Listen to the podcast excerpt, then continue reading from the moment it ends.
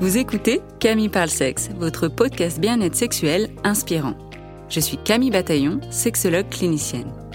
Dans ce podcast, vous l'aurez compris, je parle de sexe, de la sexualité au sens large. Ce podcast se veut un endroit plein de douceur pour parler de la sexualité avec des informations de qualité et des outils concrets pour vous apporter votre dose d'inspiration pour votre intimité. Avec mes invités ou en solo, je souhaite vous donner la crème de la crème en sexologie pour réfléchir ensemble à la sexualité et vous offrir le meilleur de l'éducation sexuelle. J'espère ainsi vous inspirer dans votre intimité, que ce soit seul, à deux ou à plusieurs, et faire vibrer votre sexualité. Alors, bienvenue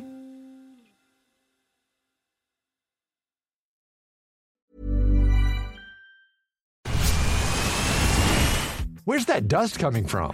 Still finding debris after vacuuming? Eufy X10 Pro Omni Robot Vacuum has 8,000 PA of powerful suction to remove debris deep in carpets. And it's totally hands free. Want to know more? Go to eufy.com. That's EUFY.com and discover X10 Pro Omni, the best in class all in one robot vacuum for only $799.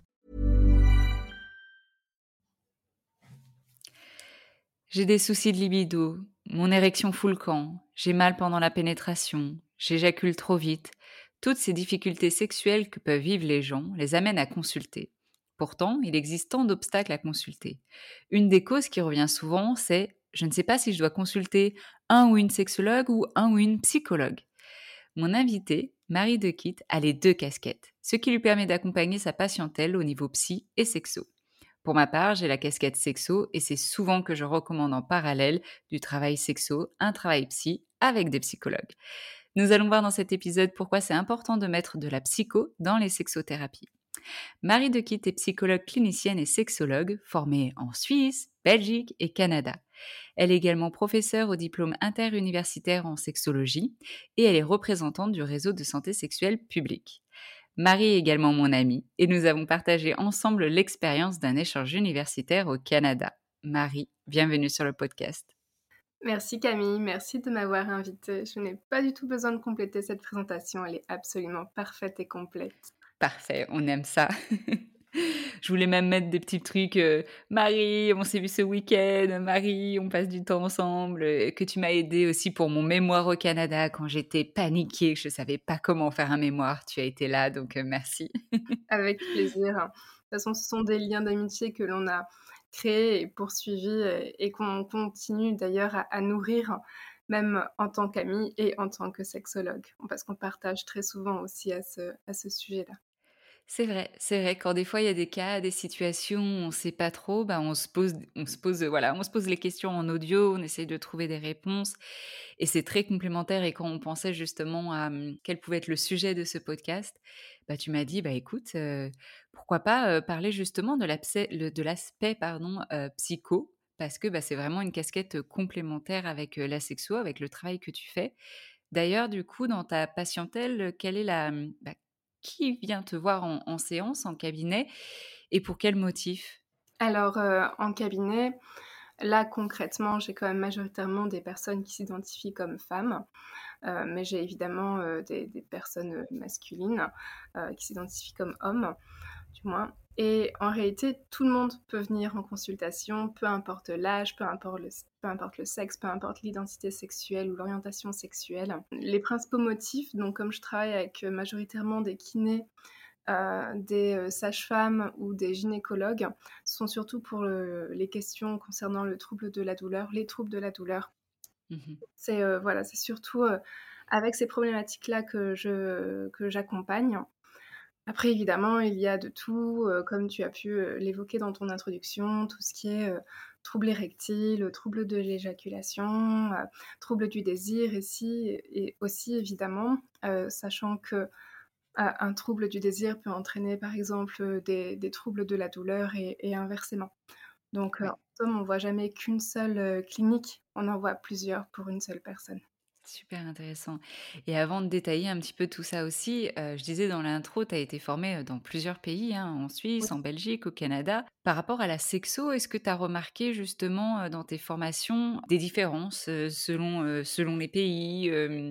Ouais, parce que j'imagine et enfin je le sais que c'est un une richesse justement d'être formée dans plusieurs pays, mais du coup, qu'est-ce que tu en retiens et est-ce que tu as vu des différences? Alors, ce que j'en retiens, donc moi, je me suis majoritairement, heu, formée en Belgique. Heu, c'est là où a été mon cursus principal et en Suisse, j'ai surtout développé tout ce qui était, hem, neuropsychologie et psychologie de l'adolescence. Donc ça m'a apporté une autre lecture et heu, d'ailleurs la neuropsychologie a été, heu, à un moment donné un questionnement pour moi parce que c'était vraiment, l'impact, des, voilà, des différents neurotransmetteurs, sur les différentes sphères de notre cerveau et comment cela pouvait, forger au niveau, bah, des différents types de psychopathologies, par exemple. Je trouve ça absolument, passionnant. Ce sont encore des choses qu'aujourd'hui j'utilise dans ma pratique, heu, de psychosexologue. Ensuite, par rapport, heu, au Canada où je me suis formée du coup avec toi en partie en tant qu'élève. En revenant en Belgique, effectivement, j'ai pu voir qu'il y avait des nuances, qu'il y avait de grandes différences parce que bon, déjà au Canada, c'est un cursus complet avec licence et master où, heu, où en Belgique on on fait uniquement le master ou le certificat, ça dépend, heu, l'orientation que l'on choisit. Et là où ce que j'ai trouvé où j'étais un petit peu, heu, «attristée» entre guillemets, c'est que le cursus en Belgique était très axé sur les personnes qui avaient les moyens, des personnes cisgenres, des personnes blanches majoritairement aussi. Et bien que c'était plutôt, heu, complet et intéressant comme formation, je trouvais qu'il y avait quand même quelques quelques nuances à apporter. Et quand je suis arrivée en France, du coup, il y a à peu près 3 ans à Paris, là je me suis, heu, du coup, installée d'abord dans la fonction publique territoriale. J'ai exercé là-bas en tant que psychologue, notamment en lien avec les CEGID, qui sont les, centres, de dépistage gratuits et ouverts euh, à tous et à toutes. Et euh, en fait, j'ai été un petit peu prise de court parce que je me suis dit, mince, parler par exemple masturbation avec une population qui, pour qui ça peut être un tabou, par exemple, euh, parler euh, d'excision, c'était pas forcément quelque chose qu'on nous avait appris non plus en, cours. Travailler avec une population qui a moins les moyens de suivre justement euh, une sexologue en libéral ou quoi. Donc j'ai dû réadapter aussi ma façon de, de voir et d'exercer la psychologie et la sexologie, et surtout les outils que l'on pouvait apporter, ou les regards, ou les questionnements aussi, parce qu'il y a des questions qu'il faut pouvoir amener différemment en fonction de à qui on s'adresse.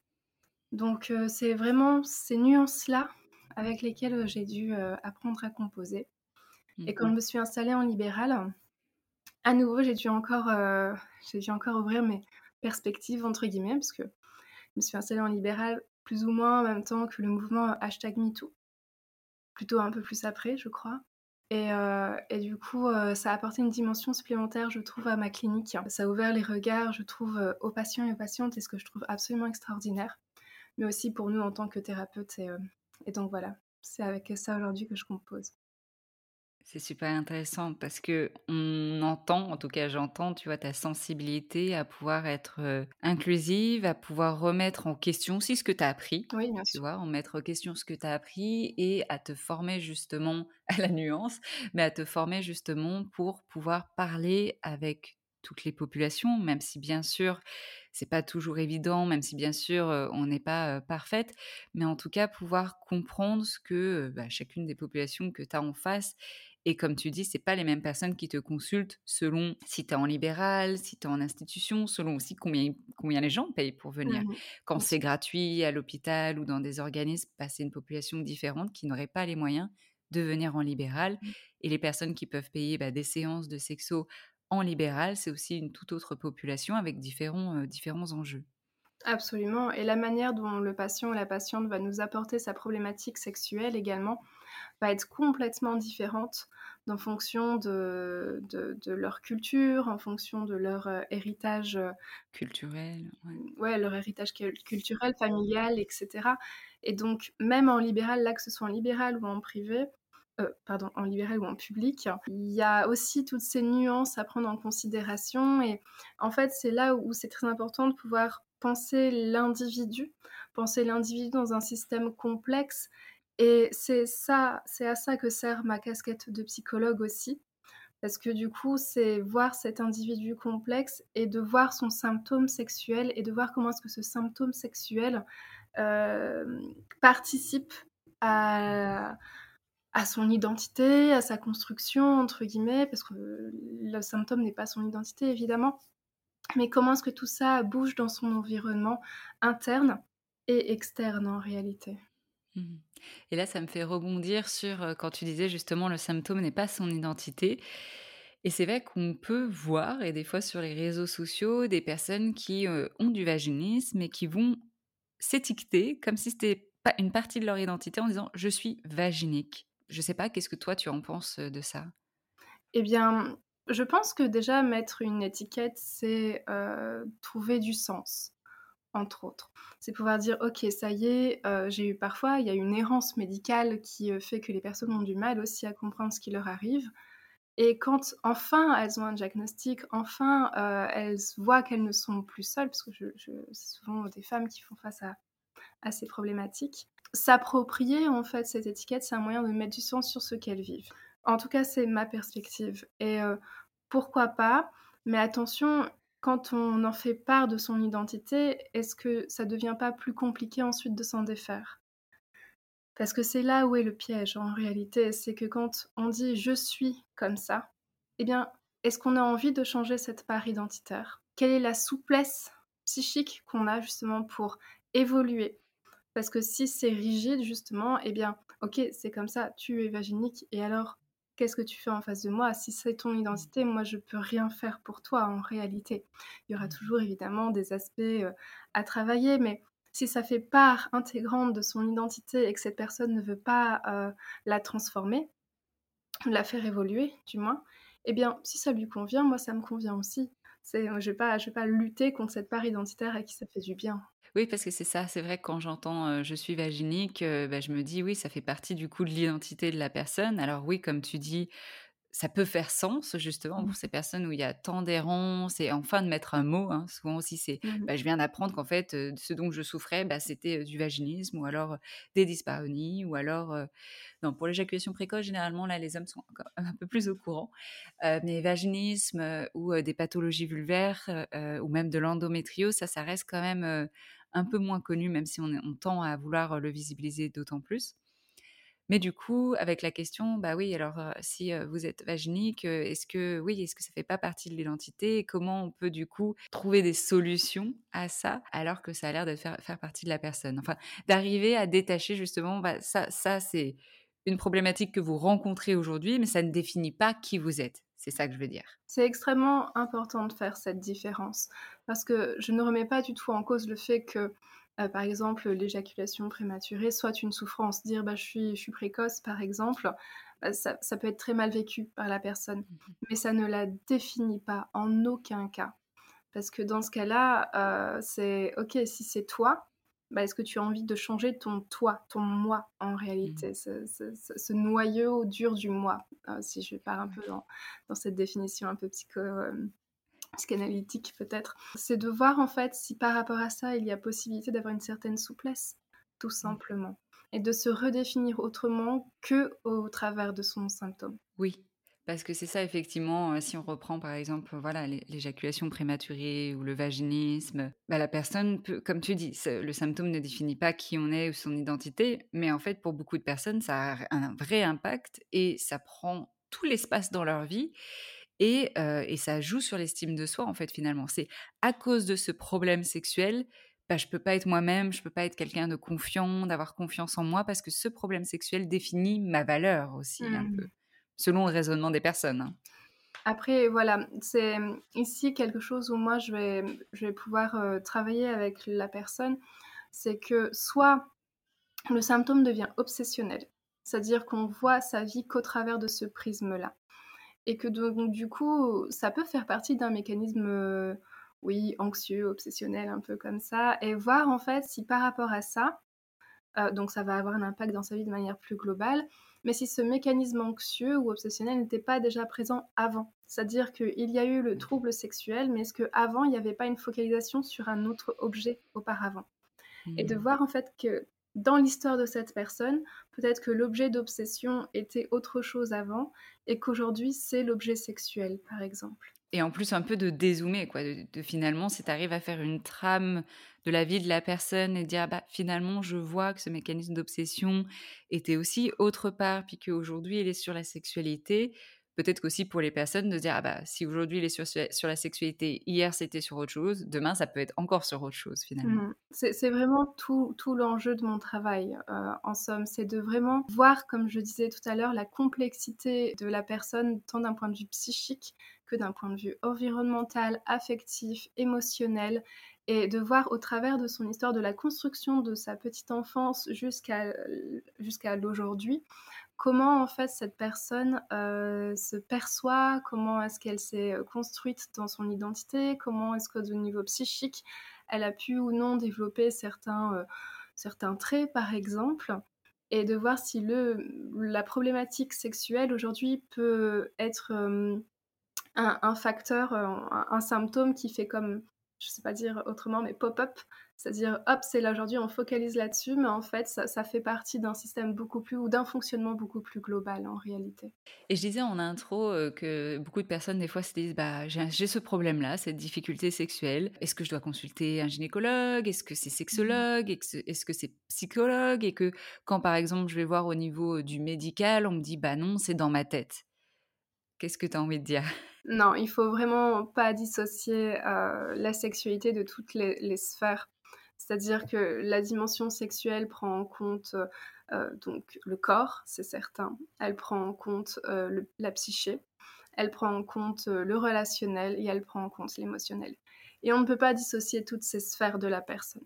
Donc ce n'est jamais que, que dans la tête. C'est en fait tout, tout est intrinsèquement lié. Donc non, je peux pas être d'accord avec cette phrase. Et puis c'est très culpabilisant pour les personnes. Euh, je, trouve que c'est terrible. Souvent.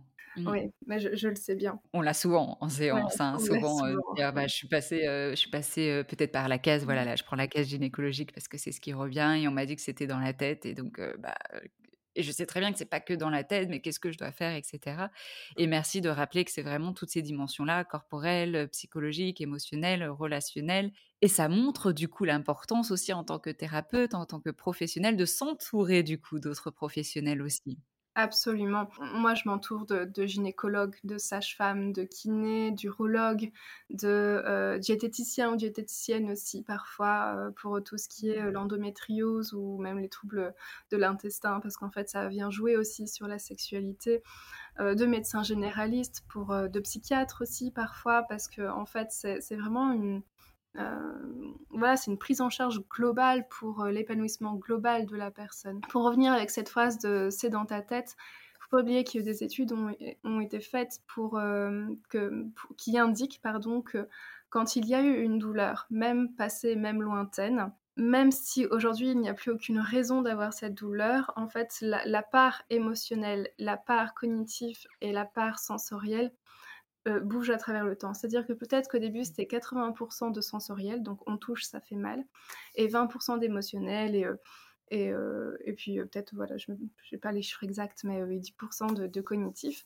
Et que même si ça fait 5 ou 10 ans après, bah, peut-être que la part sensorielle ne fera plus que 10%, mais l'émotion et les cognitions qui sont derrière prennent beaucoup plus de place. Et c'est avec ça qu'on vient travailler. Du coup, la, douleur est toujours là en, un certain sens, même si physiquement, eh bien oui, les gynécologues ne le voient pas, mais parce qu'ils ne sont pas euh, neurologues non plus. Intéressant, ouais, que l'aspect euh, neurologique aussi, les circuits neuronaux. Est-ce que ça peut aussi expliquer, par exemple, des personnes euh, qui disent bah voilà, j'ai eu une mycose une fois ou deux, et puis j'ai eu du coup des rapports avec douleur, mais maintenant j'ai plus du tout de mycose, mais les douleurs sont toujours là. Est-ce que par exemple, ça peut être aussi ce que tu expliques? À nouveau, c'est multifactoriel, c'est-à-dire qu'il va y avoir effectivement cette part.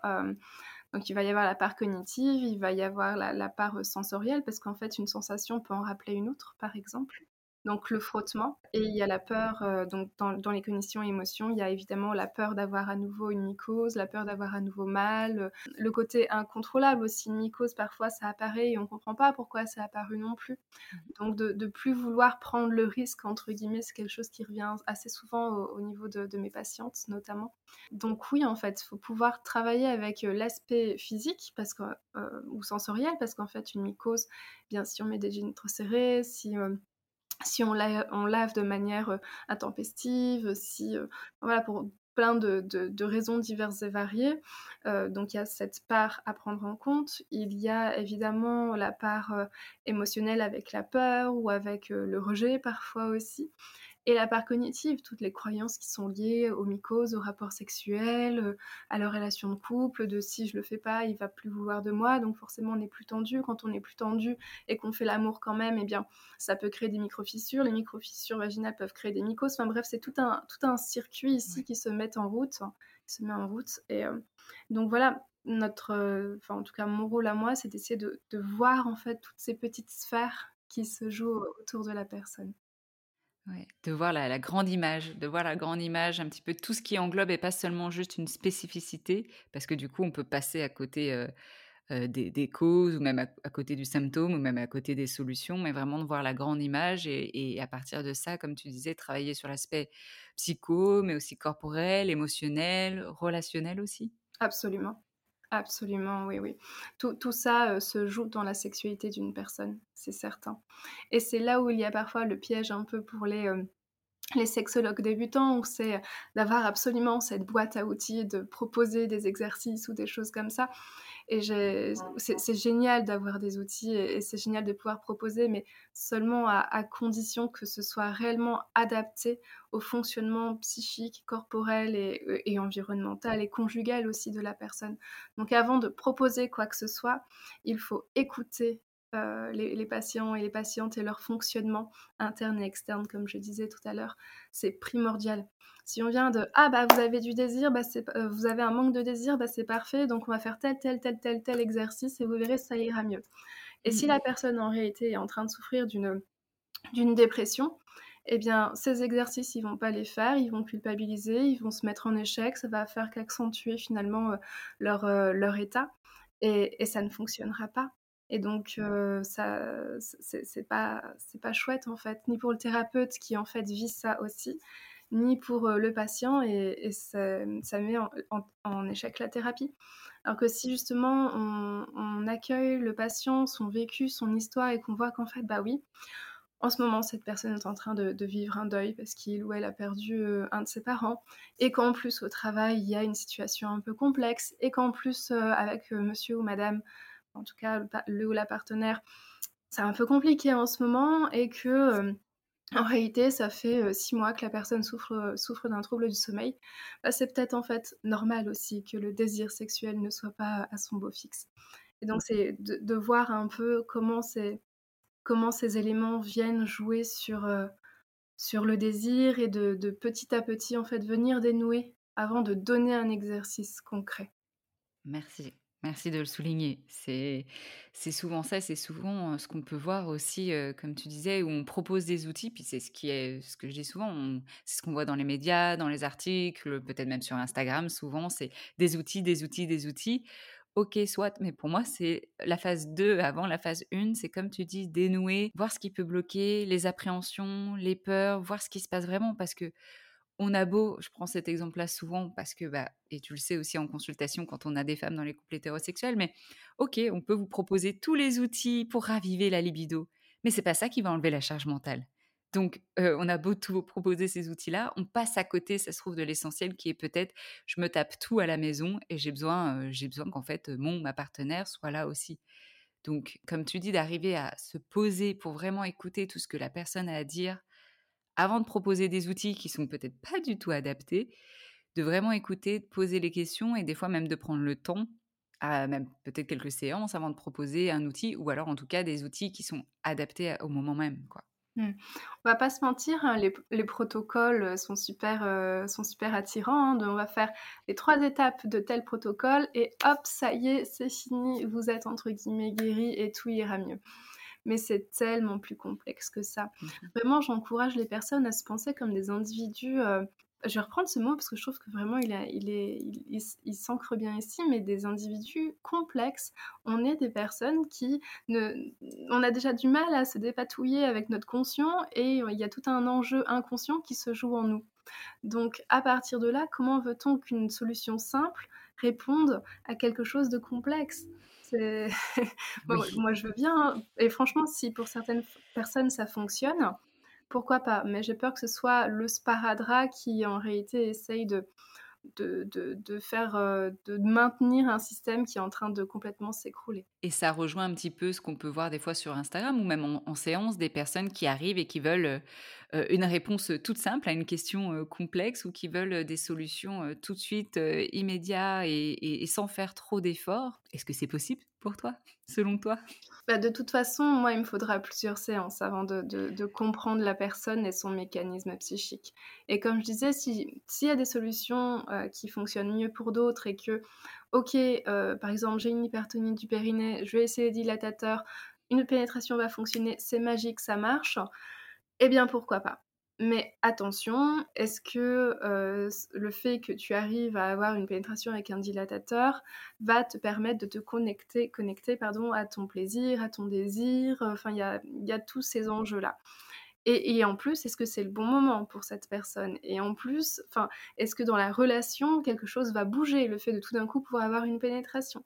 Donc c'est, si ça marche, ok, moi je suis super contente pour ces personnes, c'est tout ce que je demande réellement, c'est qu'ils soient épanouis. Mais de se penser aussi comme comme des individus avec euh, voilà avec d'autres sphères qui nous entourent et de voir un peu ce que ça peut venir faire bouger autour de nous. Et aussi à titre personnel à titre personnel, se voir comme des individus, voir tout ce qui se joue autour. Et c'est vrai qu'il y a le lien aussi, et souvent en, séance, quand les personnes viennent en, avec, par exemple, baisse de libido ou troubles érectiles, peu importe, et qui sont dans des relations, bah, en fait, je dis, OK, on peut travailler des choses en individuel, mais en fait, il y a quand même quelque chose de relationnel qui se joue là. Et donc, on peut avancer peut-être en individuel, mais des fois, il y a des interactions entre l'un et l'autre, l'une et l'autre, qui font que ça alimente le symptôme, que ça alimente le problème aussi. Absolument. Peut-être que le, symptôme était déjà là avant. Peut-être que euh, l'individu euh, souffrait déjà de telles problématiques et qui vont dire oui mais non mais c'était déjà là avant, euh, c'est pas mon ma partenaire, euh, il est super sympa ou elle est super sympa, elle écoute, ils font bien les choses.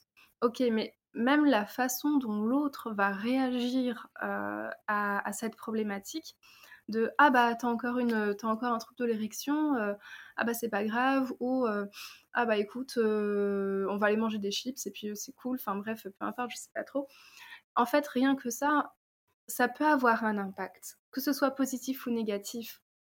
Donc c'est, il n'y a pas forcément de conjugopathie, il n'y a pas forcément de trouble dans la relation, mais c'est les interactions entre les deux qui va faire que, on va pouvoir en fait euh, avancer ensemble et aussi à titre individuel. Est-ce que tu vois des fois euh, des personnes qui, et là peut-être des, couples, hein, ou qui ont envie euh, de la même chose et qui finalement tu vois, à travers des outils, des choses. Ils y sont, ils sont là, par exemple, je sais pas, je souhaite avoir plus.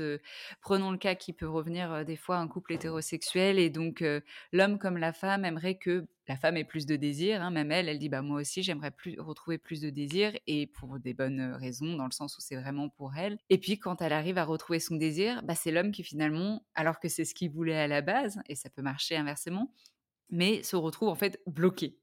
Mmh. Oui, ça arrive, ça parfois, c'est assez cocasse comme situation.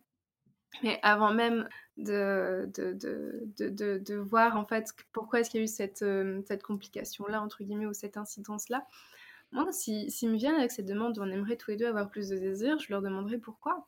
Pourquoi Pourquoi maintenant Pourquoi aujourd'hui euh, Pourquoi euh, cette demande en particulier Pourquoi faire euh, Alors, je, peux être la, petite investigatrice avec ma petite loupe et, venir creuser peut-être là où ils se disent, mais en fait, c'est bon, donne-moi un outil et puis ça ira mieux. Mais en fait, non, parce que c'est en creusant le pourquoi et pourquoi maintenant et pourquoi, pourquoi aujourd'hui, enfin, tous ces questionnements-là, qui va faire qu'on va mieux comprendre la situation globale du couple et mieux anticiper les répercussions de cette augmentation de désir chez l'un ou chez l'autre, par exemple chez son partenaire. Et il y a des enjeux inconscients, c'est-à-dire que madame veut a plus de désir pour elle, c'est chouette, mais qu'est-ce qui s'est passé avant pour elle? Pourquoi est-ce qu'il n'y en avait pas? Ou pourquoi est-ce qu'il y en avait moins? Et euh, qu'est-ce qui s'est transformé dans la relation de couple ou la relation familiale peut-être aussi pour qu'aujourd'hui il y ait cette demande? Qu'est-ce que ça va impliquer pour le couple? Est-ce que ça veut dire qu'il y aura plus de rapports sexuels? Est-ce que ça veut dire que, euh, je sais pas, peut-être que pour monsieur, il y aura moins de, temps euh, de, de, plaisir solitaire? Enfin, c'est d'essayer de voir quelles seront les implications futures également d'un changement. C'est très systémique hein, en réalité. Oui. Et, c'est le couple est systémique, l'individu est systémique, donc c'est de pouvoir voir comment, un, en bougeant un élément du système, tout l'ensemble du système peut bouger. Oui, c'est pour ça quand je disais les bonnes raisons, c'était pas ça, mais en gros, il y avait eu ce travail d'investigation, mais c'est effectivement, après, c'est, on peut essayer d'anticiper, mais c'est en le faisant que quand on va bouger ces maillons-là, on va voir que finalement, bah, comme tu dis, c'est un peu tout le système qui bouge, et finalement, bah, ce qu'on avait envie, c'était notre rêve, voilà, par exemple, une sexualité épanouie, avec plus de désir, on y est, et finalement, inconsciemment, il y a des choses qui se jouent et qui, mmh. et qui bloquent. Et donc, je pense là aussi, ouais, le, travail des psys est super intéressant. Voilà, c'est de bien comprendre les enjeux pour l'un et pour l'autre. Et tu, tu, disais quelque chose où j'ai perdu, euh, j'ai perdu ta phrase. Bouger les maillons, euh, qu'on voit que quand on bouge quelque chose, c'est tout le système qui bouge. Ah oui, et puis ça pouvait être quelque chose qu'on désirait, et puis finalement, on se retrouve, euh, ça y est, c'est concret, et finalement, ça nous bloque. Oui, et en fait, c'est là où peut-être qu'il y a les, les, les, enjeux inconscients. Et c'était ça aussi que je, je voulais te dire, c'est que la sexualité, une sexualité épanouissante, peut aussi avoir une définition différente pour chacun. C'est-à-dire que peut-être que pour l'un, c'est avoir plus de désir, et que pour l'autre, c'est avoir plus de désir, mais pas forcément plus de pénétration, par exemple. C'est de voir qu'est-ce qu'on met derrière le mot épanouissant. Et quand on demande au couple, quand en tout cas ils viennent en couple, c'est OK, c'est quoi pour vous euh, la sexualité dont vous aimeriez, vous, vous rêveriez, c'est faire plus quoi, c'est faire moins quoi, quelle, quelle pratique, enfin c'est d'essayer de creuser, mais à titre individuel, séparément, pour chaque personne ce qu'ils mettent derrière ce mot épanouissant, et ensuite de voir s'il y a des ponts communs. Mais c'est pas dire épanouissant, plus de désir, plus de sexe, et euh, hop, hop, hop, euh, c'est plus cool. Non, il y, a tellement plus d'enjeux que ça. Et là, du coup, ça, on pousse encore un peu plus loin, du coup. Donc, euh, ouais, là, la vision, c'est la même, etc. Mais en fait, en termes de image, tu vois, l'image de l'autre. Finalement, j'ai jamais vu vraiment ma femme être sexuelle. Puis soudainement, ça y est, c'est une femme sexuelle. J'ai une autre image d'elle. Et alors là, c'est plutôt peut-être là où j'ai plus de difficultés. Et je pense que c'est aussi le rôle des psys du coup. Mais pour les personnes qui ont une image, comment dire ça? Prenons l'exemple, par exemple, de la Madone et la putain tu vois, où je vois ma femme ou mon ma partenaire plus que comme un père ou une mère et moins comme quelqu'un de sexuel. Ou alors, je vois, et ça on peut le voir aussi dans les couples qui s'entendent très bien, qui ont une grande complicité, mais qui ne se voient plus que comme des bons potes ou voire des fois un peu comme des frères et sœurs, et qui demandent à se voir autrement. Ça, ça me semble compliqué, mais je ne sais pas toi ce que tu en penses. Est-ce que c'est possible d'arriver dans ce cheminement à apporter une autre vision sur son ou sa partenaire? Alors, déjà, moi, je creuserais deux pistes. C'est euh, parce qu'en fonction de, l'histoire de, de, chaque personne et de l'histoire du couple, par exemple, on peut s'intéresser à qu'est-ce qu'ils ont vu du couple parental, de leurs propres parents. Dans un premier temps, c'est quelle est pour eux la définition du couple? Comment est-ce qu'ils ont pu observer euh, leur père ou leur mère se comporter en tant que couple également? C'est-à-dire, est-ce qu'ils se continuaient à, s'embrasser devant les enfants? Est-ce qu'ils pouvaient se, faire des, moments de tendresse et d'intimité en présence des autres? Est-ce qu'ils se donnaient des mots tendres ou à l'inverse, pas du tout? Euh, Est-ce qu'ils voyaient leur père continuer à érotiser leur mère et inversement? Quelle était leur place à eux? Qu'est-ce que ça leur a fait? Enfin, je pense qu'il y a tout cet aspect déjà familial, intrafamilial à creuser, qui peut donner une indication sur comment est-ce que moi je me comporte en couple, comment est-ce que moi je perçois mon ma partenaire. C'est un premier aspect. Et ensuite, il me semble que c'est euh, Esther Perel, euh, je pense qu'on affectionne euh, toutes les deux, qui parlait des, des, lunettes, du regard, justement de pouvoir changer de lunettes sur notre partenaire. Et de se dire que d'une certaine manière, la personne que l'on a en face de nous, on ne la connaît jamais vraiment. et que d'une certaine manière, on ne voit que ce qu'on ne veut bien voir. Donc peut-être que le fait de voir son ou sa partenaire comme le père ou comme la mère ou comme ci ou ça, etc., ça peut-être que ça nous arrange nous plus, enfin plus nous que, pour la relation de couple. Donc c'est de voir si on peut, et qu'est-ce que ça représente pour nous, de réérotiser l'autre. Par exemple, de changer ses lunettes, de je ne la vois que comme une mère, de prendre d'autres lunettes et de, ok, si jamais je venais de rencontrer cette personne dans un bar, qu'est-ce que j'en penserais? Comment est-ce que je la regarderais? Enfin, etc., etc. Et de voir concrètement qu'est-ce que ça vient jouer à titre personnel en tant que qu'émotion, en tant que pensée, parce que c'est pas forcément l'autre en réalité, c'est notre propre regard qui vient se jouer là. Oui, ouais, ça, on, est d'accord, et c'est vrai, cette perspective de changer de lunettes, mais je trouve que dans ces configurations-là, et pour peut-être les raisons que tu as dit, de, manière individuelle, ça m'arrange bien ou peu importe, bah, c'est très difficile en fait. Enfin, c'est plutôt moi mon, avis où c'est très difficile de leur faire changer ce regard-là sur l'autre. Genre, je ne vois ma, femme ou mon partenaire plus que comme, je euh, je sais pas, un enfant ou comme ma mère de le, de le, faire changer en disant changez de lunettes et voyez comme quelqu'un de séduisant et érotisant waouh, c'est chaud. Et c'est surtout au fait aussi une question de temporalité. C'est qu'est-ce que ça représenterait pour eux aujourd'hui de réérotiser leur, euh, leur partenaire? Est-ce qu'ils sont prêts? Est-ce qu'ils en ont envie? Parce qu'ils viennent parfois avec cette demande, mais que dans la temporalité psychique, ils sont pas prêts du tout. Hein. Juste, que finalement aujourd'hui euh, ça leur convient peut-être euh, bien euh, de voir son partenaire ou sa partenaire comme une, comme une mère parce que finalement elle s'occupe de toutes les tâches domestiques et, de la parentalité et que finalement bon bah elle c'est la mère elle fait son job et puis si tout d'un coup je la remets en statut de femme est-ce que ça veut dire que elle aussi pourrait se sentir plus comme femme et donc se prendre plus de liberté? Donc il y aurait des enjeux plus inconscients aussi qui peuvent se jouer. C'est qu'un exemple, hein, je ne veux pas généraliser du tout. Oh, pardon, il y a les. Du coup, mais j'adore cet exemple parce que c'est justement une situation de couple que j'ai eue cette semaine et, et c'est totalement ça. Effectivement, c'est de remettre dans la temporalité que finalement des choses que des fois les personnes peuvent dire j'ai envie de ça, mais finalement en fait si on creuse, bah non, t'as pas envie de ça. Oui, ou pas consciemment en oui, tout cas. Pas consciemment c'est que consciemment, ça t'arrangerait de vouloir ça selon ce qu'on attend de toi, la société ou ce que ton ou ta partenaire attend de toi. Mais si on vient creuser cette situation, honnêtement, elle, elle arrange bien, quoi. Et ce qui est là intéressant, du coup, c'est de travailler, en tout cas moi en tant que, psychologue, euh, la place des fantasmes. C'est-à-dire que, euh, voilà, on n'arrive plus à érotiser son sa partenaire, mais est-ce qu'on en rêve encore? Est-ce que cette personne fait encore partie de notre monde fantasmatique? Euh, Comment est-ce qu'on peut réinvestir ces fantasmes-là qui l'ont été un jour?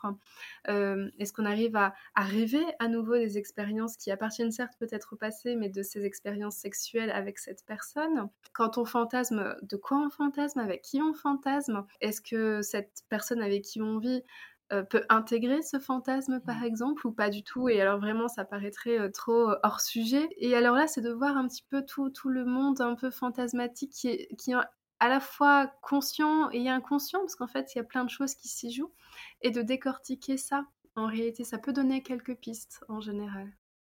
Et là tu disais comment re-érotiser Et c'est vraiment une question que j'adore poser aux autres sexologues parce que même moi, je me pose la question. Et alors, moi, mon avis pour le moment, en tout cas, c'est de me dire, bah, ça me semble pas possible. C'est pour les personnes pour lesquelles euh, elles se sont mis en couple. Ces personnes-là se sont mis en couple, mais sans jamais vraiment érotiser leur couple, leur relation, sans avoir de séduction ni flirt et qui demandent, après quelques années de vie commune, à pouvoir retrouver du désir ou pouvoir retrouver une séduction, être dans l'érotisme, la sexualité, alors que dès le début, il n'y a jamais eu ça. Est-ce que ça te semble possible? Est-ce qu'on peut parler de retrouver ou de réérotiser du coup? Ouais. Ouais. C'est ça, parce que si le désir n'était jamais là ou si l'érotisme entre ces deux personnes n'était pas présent dès le départ, alors pourquoi aujourd'hui? À nouveau, c'est pourquoi tout d'un coup cette demande, d'où elle vient, d'où ça sort? Parfois, ça peut être en lien avec un, projet bébé, par exemple, de ils vivaient très bien leur petite vie ainsi en tant que couple, et tout d'un coup il y a une volonté d'avoir un enfant, et donc pour ça il faudrait faire l'amour. En général, c'est comme ça que ça se passe. Et, et donc du coup, il faudrait avoir du désir. Ouais, tu vois, et donc du coup, c'est une question de d'injonction à du désir, d'injonction à la procréation, et, comment est-ce qu'on se dépatouille de tout ça? Donc il faut refaire le tri. D'érotiser une personne ou d'avoir du désir pour une personne que ça n'a jamais été le cas, oui, c'est très complexe. Et je ne pense pas qu'il y ait de solution miracle. Il n'y a pas de baguette magique, il n'y a pas d'outils à proprement parler, encore une fois. C'est de voir, en fait, de décortiquer la demande, je pense, de voir quels sont les enjeux et de voir ce qu'on en fait. C'est surtout ça. Ouais. Ouais, j'ai pas de baguette magique à apporter. Ah non, non, non, mais du coup, tu, ça, ça, ça, ça, conforte ce que je pensais et que, en fait, finalement, c'est cette demande-là, c'est presque, je sais pas si je dirais le mot échec, mais c'est qu'on ne peut pas y répondre et on ne peut pas inventer des choses que le couple n'a pas lui-même eu comme, ou n'a pas les ressources, parce qu'on peut quand même mettre des choses dans un couple quand il y a les ressources pour, mais là, à ce niveau-là, j'ai l'impression qu'il n'y a même pas eu de ressources, donc on ne va pas les inventer pour le couple. On n'invente jamais rien pour le couple. En tout cas, c'est n'est pas là mon travail. Pour moi, quand, euh, quand j'accueille des personnes en thérapie, c'est leur travail, c'est leur travail thérapeutique. Ce n'est pas le mien. Moi, je suis là pour les accompagner dans ce travail qu'ils font. Et le but, c'est de les amener à leur, à leur création d'outils.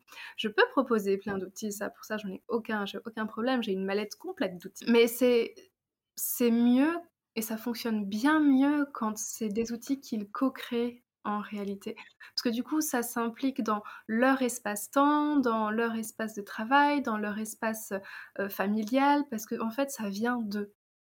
Euh, moi, si j'impose de, euh, bah ok, très bien, vous allez faire tel exercice une à trois fois semaine, bah, la plupart du temps, ça ne marche pas. Ou alors, ça marchait un temps, et puis ensuite, ça va passer aux oubliettes. Mais, mais c'est tellement mieux quand ils viennent eux-mêmes avec, avec leurs solutions. Là, on est là pour les accompagner à créer ces outils-là selon leurs demandes, selon ce qu'ils sont prêts à faire aujourd'hui, comme tu disais, dans l'espace temporel, l'espace physique, mmh. l'espace psychique. Et ça marche beaucoup mieux ainsi. Ah, mais, mais tellement. Et, et, et, surtout quand ils peuvent co-créer, parce que ce que j'observe souvent en thérapie, c'est des personnes qui viennent seules, mais pour des problèmes de couple. Et du coup, c'est, bah, je, peux, je peux vous proposer des exercices, hein, ça sans problème, mais alors il faudra peut-être en parler à votre partenaire et c'est encore mieux que vous ne portiez pas toute la charge du couple mmh tout, seul ou toute seule en séance, quoi.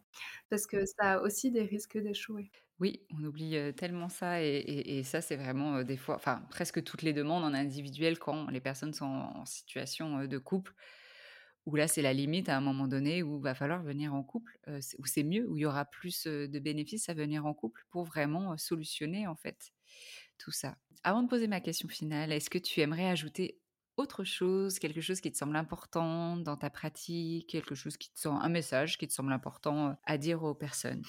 Ce que je pourrais dire aux personnes, ça va être quelque chose, je pense, un peu, un peu difficile, à réaliser en tant que tel, mais c'est de, pouvoir vraiment se, se positionner ou s'observer plutôt euh, dans le sens où qu'est-ce que je suis en train de vivre en ce moment, en dehors de la problématique sexuelle. C'est est-ce qu'au travail, comment ça se passe? Comment ça se passe dans ma famille? Comment ça se passe dans mon couple? Comment moi je me sens avec moi-même? Et à partir de là, en réalité, ça donnera déjà quelques clés de compréhension sur ce qu'on vit dans la sexualité. C'est est-ce que j'ai eu des traumas? Euh, Qu'est-ce que j'en ai fait aujourd'hui? Est-ce que je les ai laissés sous le tapis? Est-ce que je les ai travaillés? Est-ce que je les ai intégrés? Parce qu'il y a travaillé le trauma en première instance, mais ensuite intégré le trauma en deuxième instance. C'est euh, finalement se, se penser soi se penser soi aussi en relation avec les autres, avec les différentes sphères de notre vie, qui va permettre de, de mieux comprendre ce que l'on vit aussi dans la sexualité. J'ai tendance à dire à mes patients et mes patientes que la sexualité, c'est un microcosme de notre vie. Donc en général, ce qu'on y joue là, on le joue de manière beaucoup plus globale. J'adore. J'avais pas ce mot-là mais c'est vrai que souvent, de toute façon, ce qui se joue dans la vie se joue dans la sexualité, ce qui se joue dans la sexualité se joue dans la vie. Et du coup, bah, s'il y a des améliorations, par exemple au niveau sexuel, on voit aussi des améliorations aussi sur les d'autres aspects de la vie. Alors ma question finale, mmh. pour toi, si les personnes devaient retenir qu'une seule chose de l'éducation sexuelle ou de la sexualité, quelle serait la première chose qui te vient en tête? La première chose qui me vient en tête, c'est de ne pas justement défaire le lien tête-corps, euh, tête, euh. En tout cas, tête, cœur, corps. C'est un lien. C'est vraiment euh, pour moi une ligne de ne pas couper en fait la dimension psychique de la dimension corporelle et de la dimension émotionnelle. Quand on ne sent pas aligné, quand on sent que finalement la tête n'y est pas, qu'en fait on a des peurs et des croyances et, et qu'en fait notre psyché nous dit non mais n'y va pas en fait, c'est pas ce dont j'ai envie. Quand le cœur est pas aligné avec ce qu'on est en train de faire non plus et quand le corps clairement il répond pas, on ne se force pas. C'est vraiment quelque chose que j'ai envie de, de, de, souligner. Et, et, de, pour ces personnes, vraiment de prendre conscience de ces trois dimensions primordiales. Merci. Je pense que ça fait du bien de l'entendre pour ces personnes-là et de l'intégrer aussi, du coup. Merci Marie. Je partagerai du coup ton site internet, ton compte Instagram Réjouissance Ou est-ce que les personnes peuvent te contacter par Instagram, sur ton site internet Qu'est-ce que tu préfères? Plutôt sur mon site internet. Pour le coup, Instagram est en pause me concernant. Bien que je surveille quand même de temps en temps ce qui s'y passe. mais c'est plutôt rare que si je vois un DM, j'y réponde. Je suis navrée. Mais je suis beaucoup plus réactive aujourd'hui par mail parce que ma, charge de travail, au vu de tout ce que tu as évoqué, est plutôt intense en ce moment, donc ce sera par mail. Et c'est très bien de le dire, c'est très bien aussi en tant que thérapeute de mettre ses limites, et, voilà. Donc, je mettrai ton, ton, site internet, je mettrai quand même le compte Instagram, mais si vous voulez la contacter, c'est par mail. C'est ça. Vous avez tout compris. Je me consacre un peu plus à ma clinique aujourd'hui qu'aux réseaux sociaux. C'est bien. On enregistre. Et merci à toi, Camille, euh, de m'avoir invitée sur ton podcast. Ça me touche beaucoup. Bah, merci, merci d'avoir répondu euh, présente à l'appel. J'aime toujours avoir les copines. Euh, c'est un mmh. chouette moment à partager et en même temps, je pense aussi pour les personnes qui nous écoutent à entendre. Et n'hésitez pas à nous dire ce que vous en avez pensé que ce soit avec des commentaires, avec des cœurs, des, étoiles, ou même à, à, nous écrire pour nous dire c'était chouette. Super, merci beaucoup, à bientôt. Merci Camille.